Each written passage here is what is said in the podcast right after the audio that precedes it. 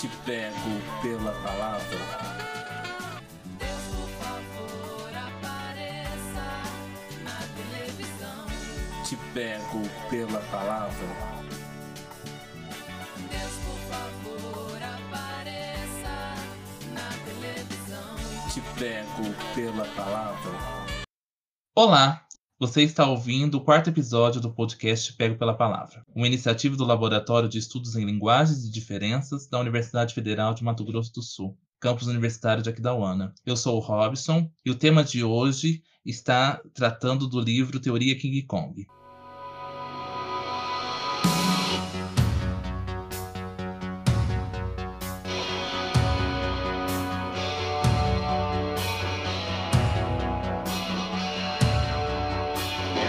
Para falar sobre esse livro, temos como convidada a pesquisadora do Núcleo de Estudos em História Social da Arte e da Cultura, a professora Grace Campos. Olá, Grace. Olá, ouvintes. Satisfação de estar aqui novamente participando do episódio. Cabe salientar que a Grace já participou do episódio anterior discutindo um pouco das questões da moda em tempos de pandemia.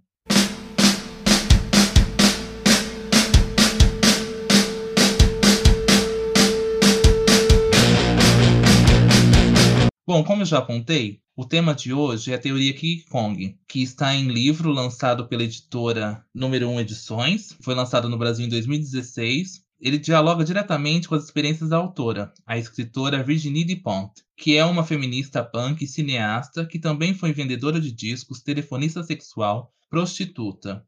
E toda essa experiência dela culminou nesse livro manifesto, cujo primeiro parágrafo do livro nos diz a que veio. Escreva a partir da feiura e para as feias.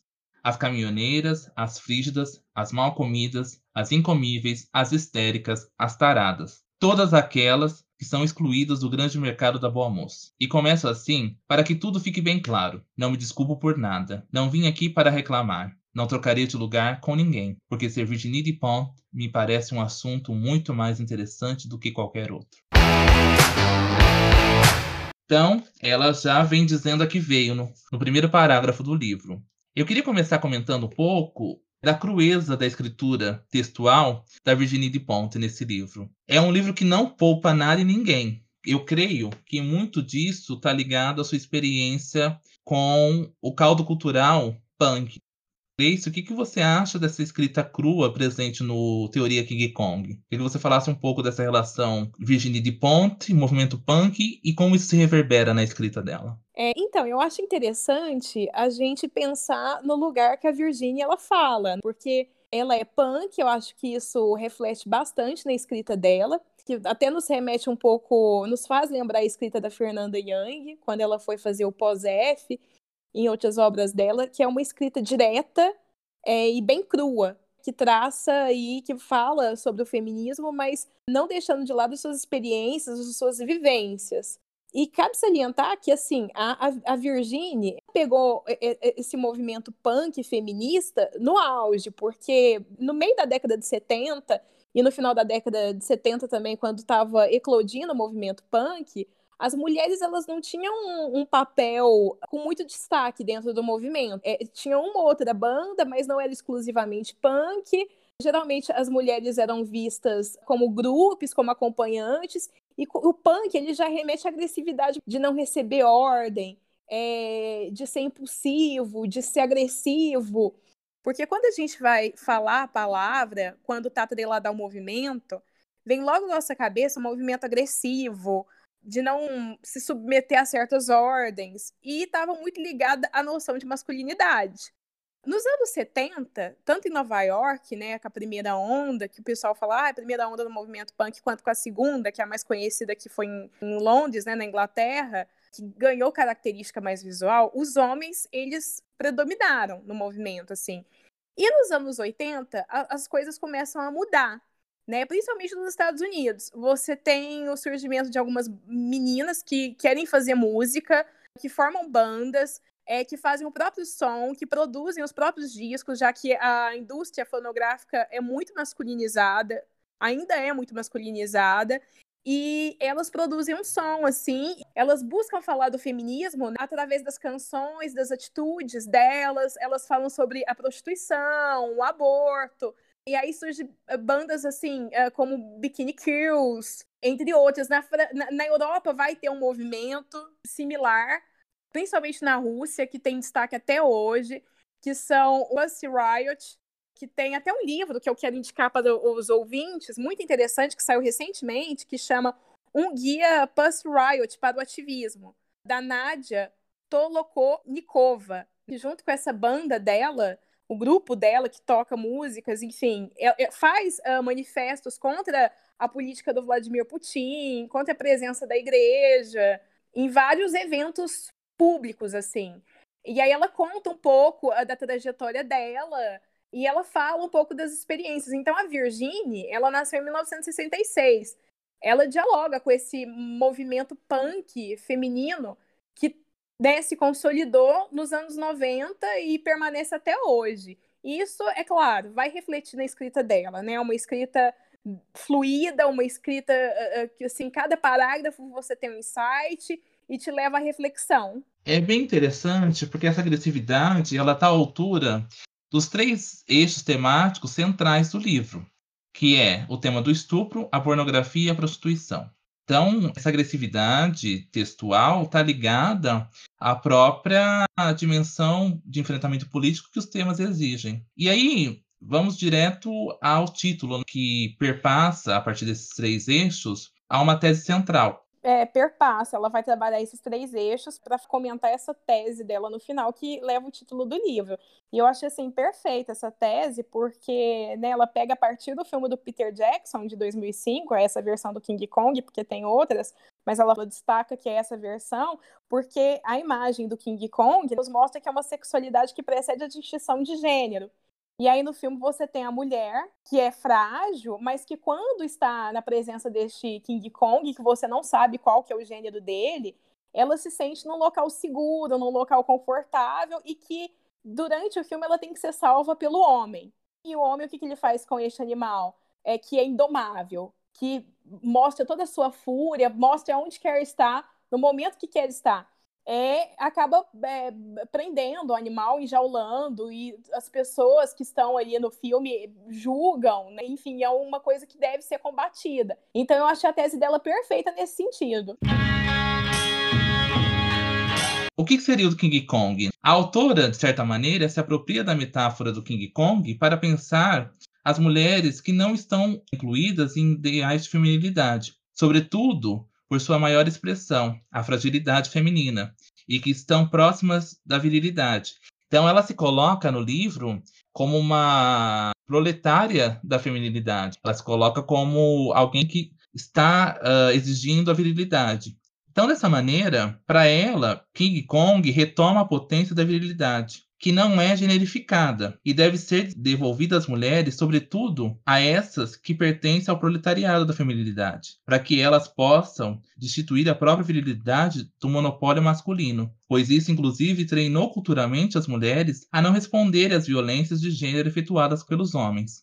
O que ela diz, então, é que não há uma preparação para as meninas de que elas também devam aprender a machucar os homens quando machucadas. Ela neste livro, ela está bem interessada em pensar que historicamente a virilidade foi enquadrada enquanto domínio do homem. E a partir da ideia de King Kong, ela é, deseja que a virilidade seja apropriada e retomada pelas mulheres, né, para que elas inclusive aprendam a lidar com as violências às quais elas são historicamente submetidas. Então eu acho muito interessante quando ela olha lá para o filme do King Kong e que é um híbrido, né, um animal que não tem gênero, para dizer, olha, nós devemos nos inspirar nessa figura para que a gente comece a pensar também condições equânimes das mulheres diante de situações de vulnerabilidade e violência. Inclusive, então, ela pede que as mulheres retomem a virilidade enquanto estratégia de luta política. Grace, é interessante que ela a partir dessa ideia de pensar a virilidade como potência e que não deve ser confundida com brutalidade, ela vai dizer que o feminino é uma eterna brincadeira de mau gosto, para manter incólume o sexo que deve ser cuidado, no caso masculino, inclusive na manutenção de sua truculência, garantida pelo monopólio da virilidade. E se volta muitas vezes para a mulher esse fardo de ter que cuidar desse sexo que tem que ser viril o tempo todo, que acaba combinando muitas vezes na crise da masculinidade. Mas outro ponto que ela coloca a partir dessa brincadeira de mau gosto, da feminilidade, é que a mulher é colocada muito numa maternidade compulsória. Mas outro dado interessante em que ela vai dizer, a partir dessa metáfora do King Kong, do filme de 2005, que a feminilidade dessa mulher é colocada como isca para manutenção do homem como salvador, como o viril, como capaz de enfrentar mundos e fundos e proteger a mulher. Não, ela é uma mulher forte, né? Ela é forte quando ela tá ao lado do King Kong, ela mostra a sua força, da maneira que, que deveria ser. Mas quando ela volta ali, quando ela tem um encontro com o homem, ela já tem que mostrar esse papel de fragilidade. Como você bem colocou aí, para ele ter, para reforçar a ideia que se tem do homem salvador, né, do homem forte, do homem que protege a mulher e a mulher como sexo frágil. Mas, Grace, eu queria retomar um aspecto, ainda discutindo como as mulheres são espoliadas do domínio da virilidade. Isso me lembra um pouco o contexto atual dessa série de estupros que tem vindo à tona, mediatizados, porque eles acontecem há um longo período, né? Uh, e ela vai dizer o seguinte em relação a essa, essa dimensão de que as meninas precisam aprender a se defender dos homens. Porque historicamente as meninas têm, como a gente acabou de colocar, para que o homem tenha destaque, entre aspas, se fazerem de frágeis. Né? É isso que a sociedade espera das mulheres. E ela vai dizer o seguinte em relação a isso. Nenhuma mulher, após passar por um estupro, havia conseguido usar uma linguagem para fazer dessa experiência o tema de um livro. Nada, nem guia, nem companhia. Isso não passa do domínio do simbólico. É assombroso que nós mulheres não digamos nada às meninas, que não exista nenhuma transmissão de saber, de conselhos de sobrevivência, de conselhos práticos e simples. Não há nada.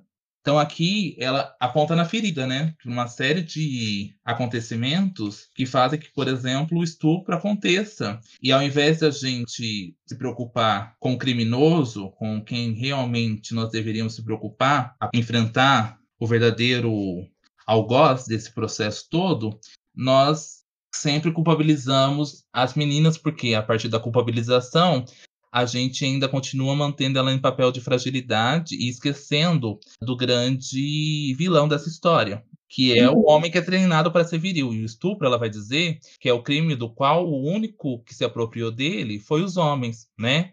Os estupros são da esfera de apropriação dos homens. Ela é muito clara dizendo, olha, esse é o crime do qual nós mulheres não nos apropriamos. O estupro, ele é do próprio homem, ela vai dizer. Não a guerra, não a caça, o desejo cru, a violência ou a barbárie, mas justamente o estupro, essa coisa do qual até o momento as mulheres nunca se apropriaram. A mística masculina é construída como sendo naturalmente perigosa, criminosa, incontrolável por natureza. Quem tem que se controlar na sociedade são as mulheres, não os homens. E aí a gente acaba é, mudando né, as posições desse jogo de violências. Eu queria que você falasse um pouco, porque isso dialoga com esse contexto que a gente tem vivido de manifestações contra aborto efetuado em garotas estupradas, menores de idade. E a gente vê uma sociedade hipócrita e direitosa fazendo uma série de manifestações moralistas, esquecendo de quem é a vítima e quem é o agressor nesse caso. Eu queria que você falasse um pouco disso. É, exatamente, Robson. Quando ela vai trabalhar é, na, num capítulo que é impossível estuprar uma mulher cheia de vícios, eu acho que ela toca aí no ponto da, central da questão, que é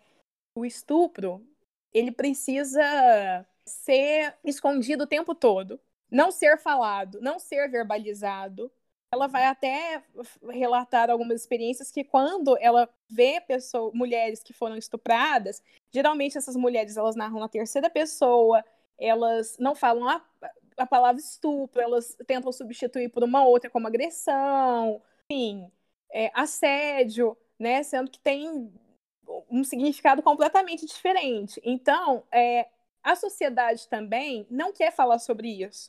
É um tabu.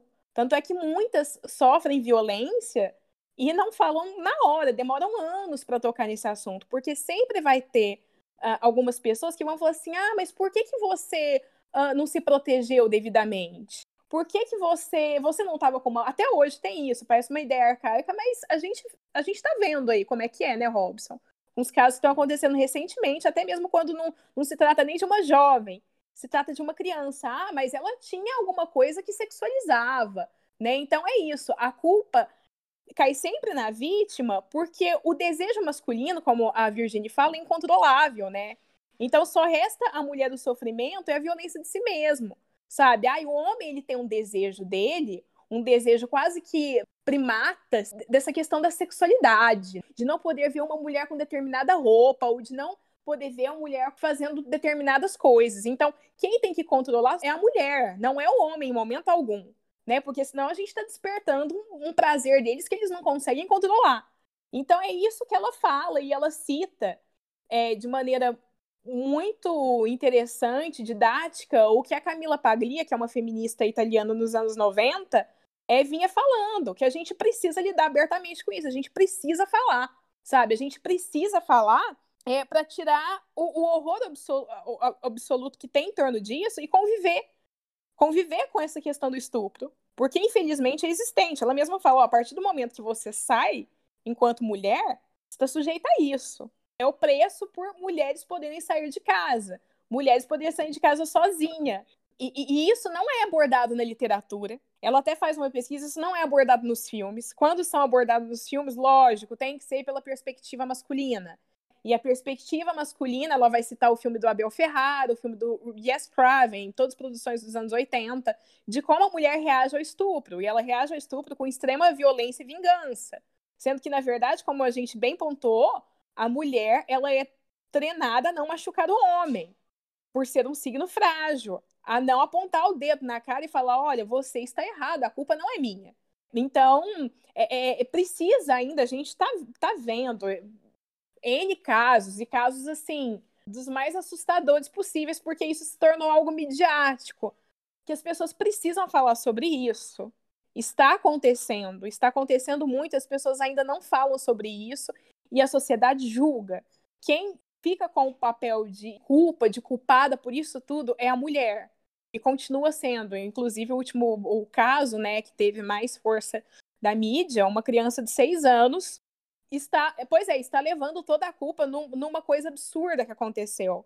Em que ela não pode nem. Ela teve que fazer o aborto em outra cidade, porque no Espírito Santo, pessoal, a equipe médica negou, ou seja, eles colocaram uma série de questões que estão acima da Constituição, porque o que a Constituição brasileira diz? Que qualquer pessoa, independente, qualquer mulher, independente da idade, ela tem direito a fazer o aborto seguro se ela sofrer um estupro, se ela não quer continuar é, a gravidez. Enfim, teve que ir para outro estado, o nome dela foi divulgado, isso porque é uma criança, ela deveria ser protegida. O hospital foi divulgado, o médico quase está sendo linchado, né? Ele teve que dar a cara a tapa e aparecer e dar uma entrevista e falar: olha, vocês são hipócritas, porque eu estou fazendo aqui de extrema necessidade e tem gente que está me julgando aqui e tem médico que está ganhando muito dinheiro fazendo aborto em, em amante de deputado, né? Em amante de gente poderosa aqui. Então vocês estão é, fechando os olhos e sendo completamente hipócritas nesse caso ao falar que a vida importa e que ela está sendo uma assassina e colocando o, o, peso né, de um aborto muito maior e importante, inquestionável do que o estupro. Ninguém falou do estuprador. Ninguém sabe do estuprador. O estuprador, nesse, nesse, nesse cenário todo, ele é menos que um coadjuvante, porque ele simplesmente ninguém sabe, ninguém sabe da identidade dele, acho que é encontrado paradeiro, mas eu não sei se procede, entendeu? Ninguém foi correr atrás desse homem para saber, entendeu? Para botar a identidade dele para jogo. E olha o tanto de coisas que a, a menina, a criança, né? Não é nem menina, a criança mas os familiares estão carregando por uma culpa que não é dela. Exatamente, Grace. É, você colocou bastante questões importantes que eu quero retomar. Primeira coisa, o estupro como interdito na sociedade. Não há uma linguagem, né? Ela propõe isso no livro, né? Uma linguagem que trate do tema com a devida violência que ele requer, violência política no caso. Então você traz a questão de que o estupro é um interdito na sociedade. E aí, no caso dessa menina, há um deslocamento que o médico bem colocou. Você desloca a partir do problema e siga no aborto o real problema, porque o real problema não é o aborto em si. O real problema é de onde se desdobra esse aborto. Então, há esse deslocamento, inclusive um deslocamento de linguagem. Você tira o real problema de cena do debate e coloca um debate moral no lugar. Há um trabalho muito interessante, é, uma dissertação defendida na Universidade Federal de Mato Grosso, campus universitário de Rondonópolis, da Ana Letícia Bonfante, Vidas que Merecem Protegidas, Violência Sexual contra as Meninas, Gênero e Educação, em que ela vai discutir isso. A partir de uma ideia de adultocentrismo e dessa machocracia, que é balizada por essa ideia de virilidade, inclusive virilidade constada como autoridade patriarcal no campo da família, muito se comete violência sexual contra essas meninas. A partir da ideia de que o adulto, a partir da sua dimensão uh, de responsável, de mantenedor, trata a criança como tábula rasa, inclusive negando-lhe a educação sexual, para que essas meninas entendam seu corpo e quando elas estão sendo violadas ou não.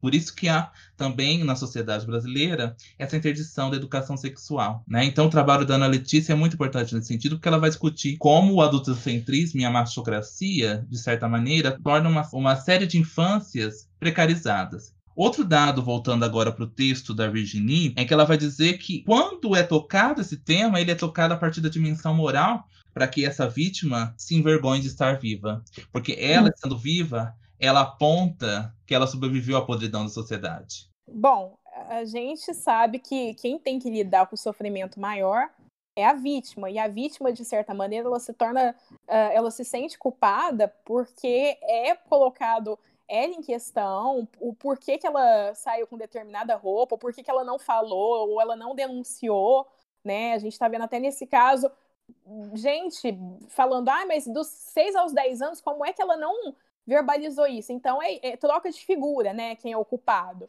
E é, é isso, você, você às vezes convive com uma pessoa que já é, cometeu um, um, crime sexual. A vida para eles geralmente segue normalmente. É a vítima que carrega esse sofrimento e a violência de si mesma. E isso me faz lembrar é, de um livro que fala exatamente sobre como a, a, uma mulher sofre pós o estupro, que também aconteceu na fase da pré-adolescência, que é um livro fácil de encontrar e muito interessante, que eu acho que vem muito de acordo com isso que a gente está falando, que é Fome, uma autobiografia do meu corpo, que é escrita pela autora norte-americana Roxane Gay. Ela sofre eh, vários abusos sexuais, é, estupros né, ao longo da pré-adolescência dela, e de uma maneira para ela lidar com o sofrimento, ela quer se tornar invisível. Então ela acaba que se automutilando e comendo é, compulsivamente com a intenção do corpo dela não ser mais objeto de desejo, né, dentro dos padrões impostos socialmente. Né, ela mesma fala: eu consegui, de desenvolver a obesidade, a minha invisibilidade social, de maneira de não chamar atenção, para que os homens não se aproximassem de mim. Então é isso. A mulher, ela, ela tem que lidar com a própria dor e o próprio sofrimento calada, né? Enquanto os homens que abusam sexualmente, eles ficam em segundo plano, eles retomam a vida dele com mais facilidade. A gente sabe como é que funciona. É interessante, Grace, pensando um pouco esse diálogo que ela faz com a Camille Paglia, que as sociedades supradores não aceitam, mais uma vez eu aponto para isso, a sobrevivência da vítima. O estupro é apresentado como um risco, né, a partir da perspectiva da Camille Paglia, como você bem apontou, um risco inevitável. E as mulheres falando do estupro, verbalizando, aprendendo a verbalizar a podridão da sociedade, quando a gente passasse a verbalizar o estupro, discutir, debater ele enquanto um crime, qual os homens se apropriaram e como um risco inevitável, a Camille Pagli, segundo a Virginie Dupont, estaria pensando numa espécie de desdramatização desses lugares atribuídos para as mulheres, como as mulheres, por exemplo, terem que aprender a serem fracas quando agredidas, de terem que se envergonhar por estarem vivas. É, essa questão de não se envergonhar por estar viva, que a Virginie sugere no livro, me lembra um pouco Que Bom Te Ver Viva, da Lúcia Murat, de 1989. Quando é as mulheres né, que enfrentaram a ditadura, que estiveram ligadas aos enfrentamentos políticos contra a ditadura, que foram torturadas, né, inclusive estupradas muitas, a partir da fala, essas mulheres é, simbolizam o que foi a ditadura. Filme Que Bom Te Ver Viva. Fica aí essa indicação também, que é um pouco dessa perspectiva, né? Nós sobrevivemos à ditadura e estamos aqui para contar sobre o que fizeram conosco e o que acontece com as mulheres. Então, o filme Que Bom Te Ver Viva lida um pouco com, essa, com esse debate da desdramatização do trauma dos lugares atribuídos às mulheres. Então, eu acho bem interessante lembrar esse aspecto. Porque, na verdade, as pessoas não querem olhar para si, para suas casas, para suas famílias e não querem expor a própria podridão da sociedade. Elas têm medo do que vai sair desses, dessas experiências. Mais do que nunca, é importante nós falarmos sobre. E a partir dessa ideia de falar sobre estupro, ela vai pensar o estupro como um aspecto mantenedor da estrutura capitalista. Ela vai dizer o seguinte na página 42: o estupro é um programa político preciso esqueleto do capitalismo. É a representação crua e direta do exercício do poder. Designa um dominador e organiza as leis do jogo para que possa exercer seu poder sem restrições. Roubar, arrancar, extorquir, impor, se assegurar de que sua vontade se exerça sem entraves e de que possa gozar de sua brutalidade sem que a outra parte se manifeste ou manifeste existência. O gozo da ação do outro e da sua palavra, da sua vontade e da sua integridade. O estupro é a guerra civil, a organização política através da qual o sexo declara ao outro, tendo todos os direitos sobre você e te força a sentir-se inferior, culpada e degradada. Então ela vai no fundo da raiz do problema. É um problema estrutural da machocracia. Bom, Grace, acho que a gente pode passar para o, o, segundo tema que ela vai discutir no livro, que é o tema da prostituição. Lembrando que ela foi prostituta, né, a partir das experiências dela na França. Então, para ficar bem claro que ela está falando da experiência dela em um lugar específico, a prostituição na França é diferente da prostituição no Brasil. E, inclusive, a prostituição no Brasil, há vários sujeitos, segmentos envolvidos com ela. Por exemplo, os corpos de transexuais, travestis, muitas vezes estão na prostituição porque é o único lugar, muitas vezes, que lhes recebe para o trabalho. Né? É a única possibilidade de trabalho que essas sujeitas muitas vezes encontram para sobreviver. Né? Então, ela está falando de uma experiência específica. É muito interessante como ela coloca esse problema, porque ela vai discutir, por exemplo, a rivalidade das mulheres casadas com as prostitutas, em que ela vai observar que as mulheres casadas rechaçam as prostitutas porque as prostitutas lidam com dinheiro não por intermédio do casamento. Elas conseguem o dinheiro dos maridos das mulheres casadas, muitas vezes, é, sem a mediação do homem. Elas oferecem o um serviço. E aí, muitas vezes, as mulheres, né? Muitas vezes não, historicamente, as mulheres são ensinadas a lidar com o dinheiro por intermédio do homem do casamento. As prostitutas estão fora da célula familiar.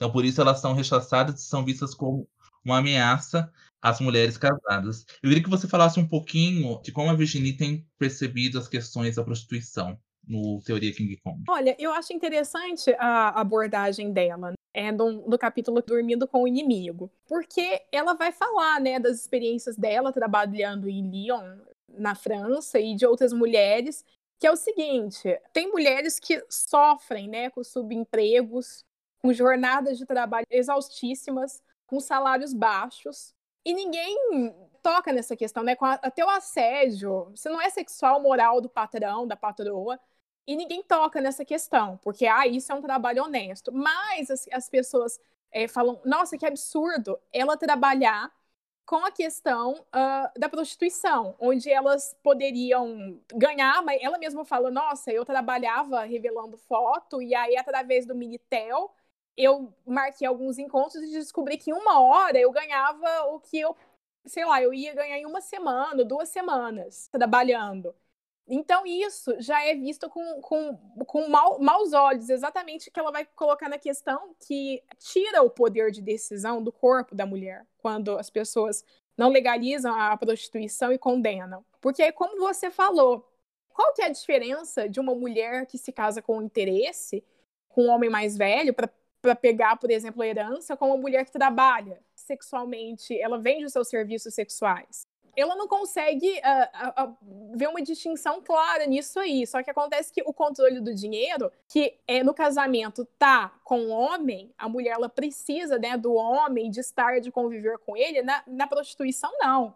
Ela é independente. Ela tem a possibilidade de ser dona do próprio corpo, enfim, de conseguir lucrar com ele e isso é, é, complicado, não é bem visto. Então, ela toca nessa questão que eu acho muito interessante. Novamente, a mulher ela é mal vista pela sociedade, porque ela mesma fala, ai, quando uma mulher fala que tem, tem um cliente, ela é estigmatizada, né?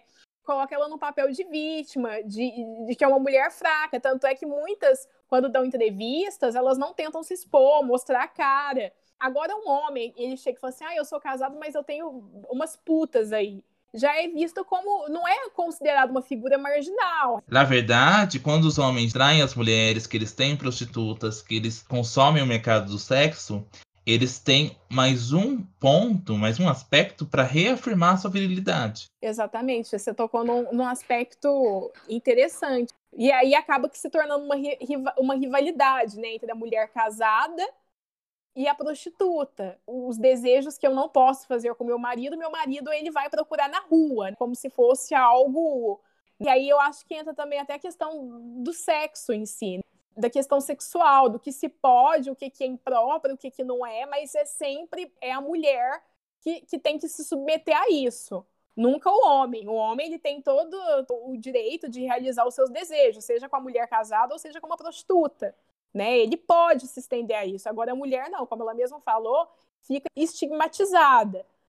E é ponto interessante que você tocou é que ela fala de uma cidade interior da França, que é, que é Lyon. Tanto é que quando ela vai para Paris, a capital, ela já vê que opa, é, é, complicado trabalhar nesses termos, porque você tem já uma rixa entre as próprias garotas, né? A concorrência é muito maior, que ela mesma fala a gente sabe que a maioria delas precisam de um, de um homem, ainda assim precisam de um homem para defender, que é o papel do cafetão, e que muitas sofrem violência, né? Você nunca sabe com quem você está lidando. Então as pessoas não pensam, a sociedade em si não pensa na violência, mas pensam no ato dela vender o corpo, do ato dela ter total direito de falar, olha, eu quero ganhar o meu dinheiro através do meu próprio corpo. É, e é interessante, Grace, que ela acaba desmoralizando, de certa maneira, esse debate até entre as feministas, né? E olha, a gente, em vez de ficar moralizando, dizer que não é digno, que é o único lugar destinado às mulheres, a gente deveria pensar a regulamentação e a proteção trabalhista das mulheres. Então ela acaba voltando para esse tema pensando um pouco em questões de trabalho, né? E é bem interessante que o trabalho perpassa a todos os capítulos, né?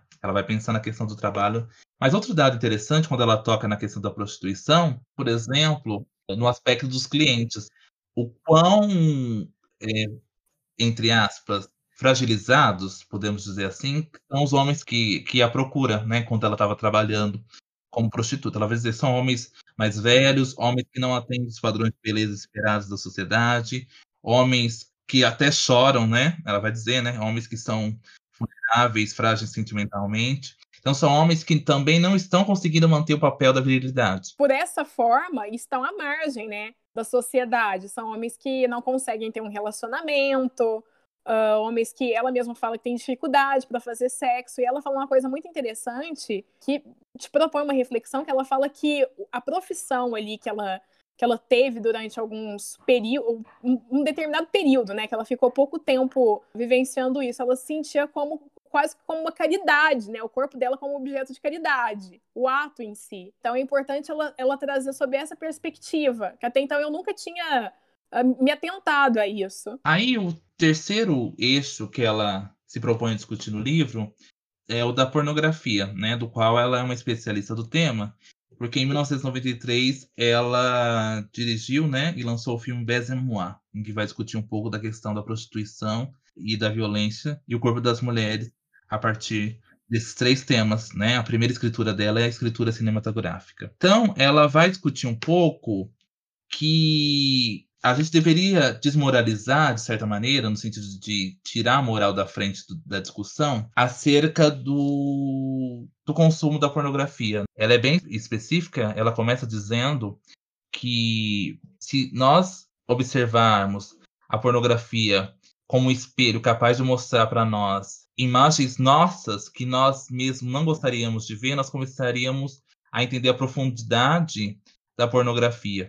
O que a pornografia poderia nos ensinar? Ela é bem incisiva ela dizer, olha, às vezes nós veremos na pornografia imagens de nós mesmos que nós não gostaríamos de ver. Então, ela também, eh, quando ela se acerca do tema da pornografia, ela está interessada em não vitimizar também as atrizes pornográficas. Ela está interessada em pensar o desejo das mulheres, que é uma coisa que perpassa a, o texto dela, mas ela também está interessada em pensar condições de trabalho melhores para as mulheres, inclusive o lugar da mulher na produção cinematográfica da pornografia. Eu queria que você falasse um pouco da discussão que ela faz em torno da pornografia. Olha, eu achei esse, essa questão uma das mais polêmicas que ela traz, porque dentro do feminismo ainda há muita discussão acerca da pornografia, em que a pornografia ela não deveria ser consumida porque ela forma, enfim, ela forma homens que tentam ter um comportamento violento com as mulheres e que tentam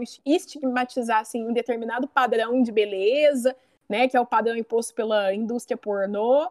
Isso é interessante, porque ela logo fala na questão de estupro que associar isso com ver pornografia já é uma coisa que não, não, não tem relação nenhuma, porque o estupro ele já é uma coisa extremamente antiga. E outra coisa que ela coloca interessantíssima é que existem diversos tipos de pornografia.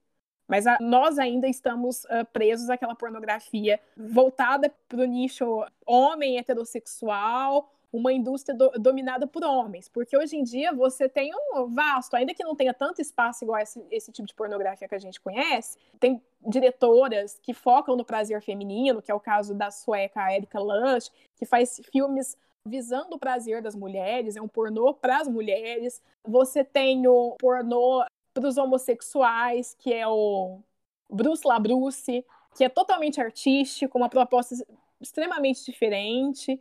E isso é interessante de se ver, né? Porque ela vai falar que é uma fantasia sexual sem passar pela razão é um alívio rápido. Então tem, a gente precisa distinguir que tem diversos tipos de pornografia. E é interessante que você mesmo falou, né, que expõe determinados desejos ou coisas que a gente pensa, nossa, eu jamais iria fazer isso. A gente fica muito instigado em ver, ou até mesmo aprender sobre.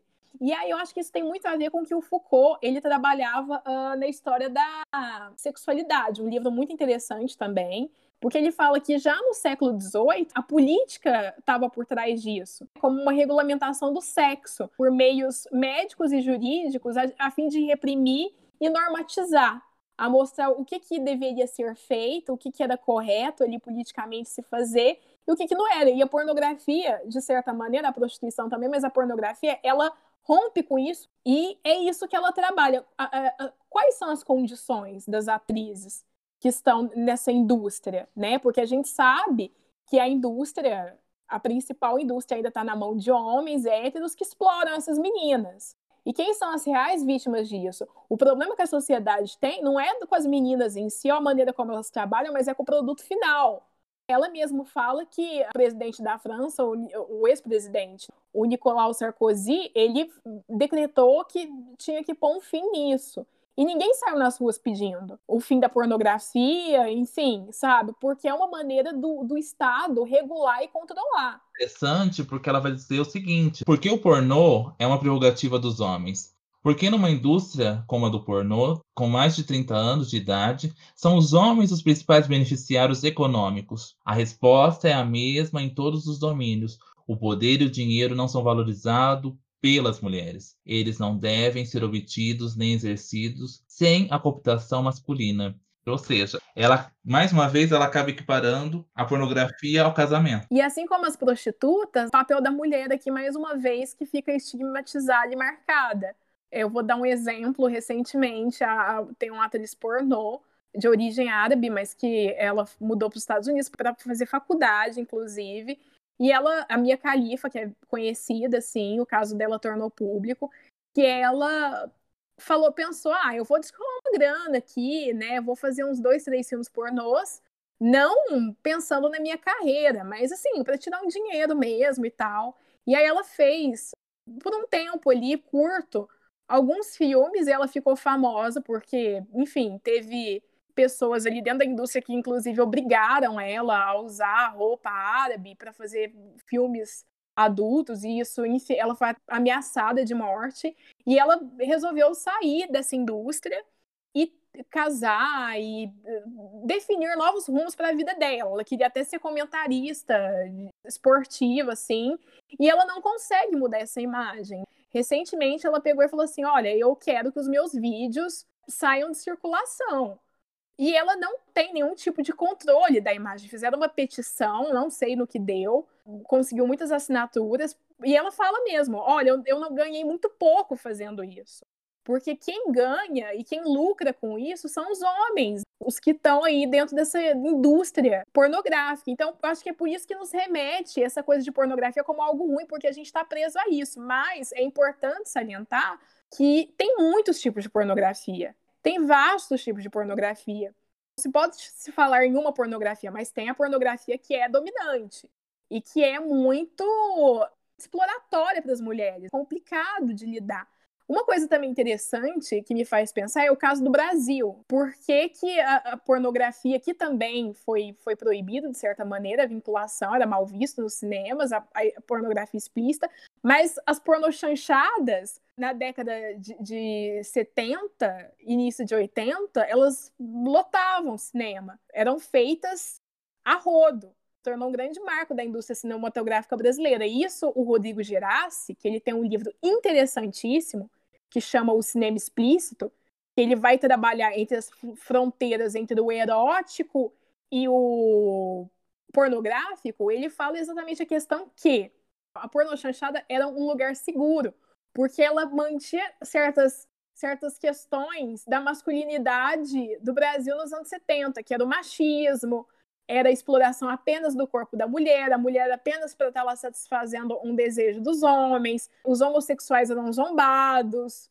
a mulher era vista como um objeto, igual aquele filme, a mulher objeto, ela era objetificada, quase não tinha fala, era vista como uma pessoa boba, tudo girava em torno de negócio, de homens que tinham, enfim, transavam com várias, o papel do cafetão violento, então reforçava o que já se tinha. Não era nada que você falava, ah, mas isso daí não vai de acordo aí com né, o que a pornografia, isso daí vai contra a moral.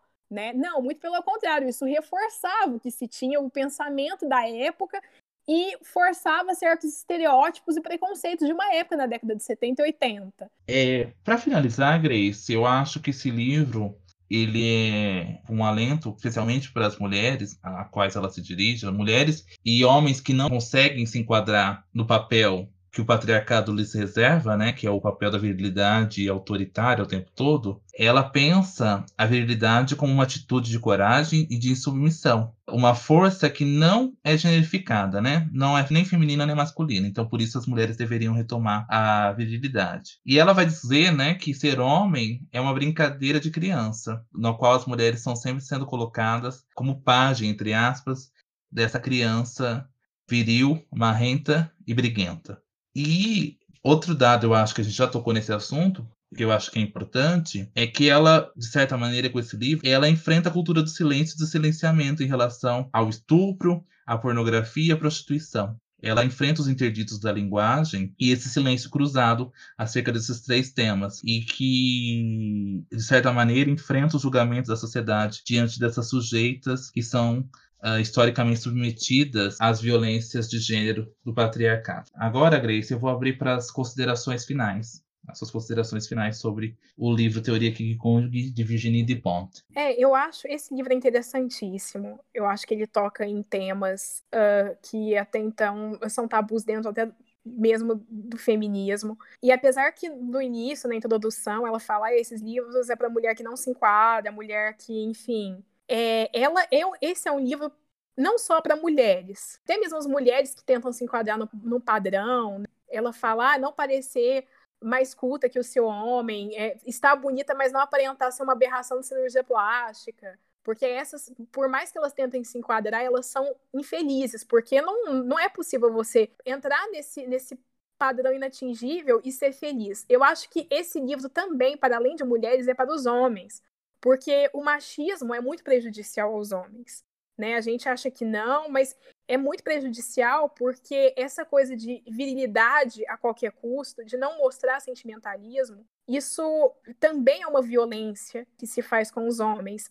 Tem um documentário muito interessante, só para finalizar, que fala dessa coisa que o homem tem que mostrar virilidade, é, tem que ser grosso o tempo todo, não pode demonstrar sentimentos. Está disponível na Netflix, que chama A Máscara em que Você Vive. É dirigido pela Jennifer Nilsson, né, em 2015, e fala como o papel do pai ou de uma figura masculina autoritária. Aí mostra, no caso, o treinador de futebol lá da escola, o tanto que eles tolhem o sentimentalismo dos homens, fazendo com que ele se entregue e reforce essa sociedade patriarcal, porque o corpo do homem também está sob controle. Se o da mulher, o corpo meio que se torna um controle masculino, o do homem, ele se torna controlado pelo Estado, seja pelo trabalho explorado ou seja caso de guerra. Então, o corpo masculino também é um controle e tem essa violência com o homem que a maioria deles não conseguem perceber isso. Então, é uma coisa, é, o machismo,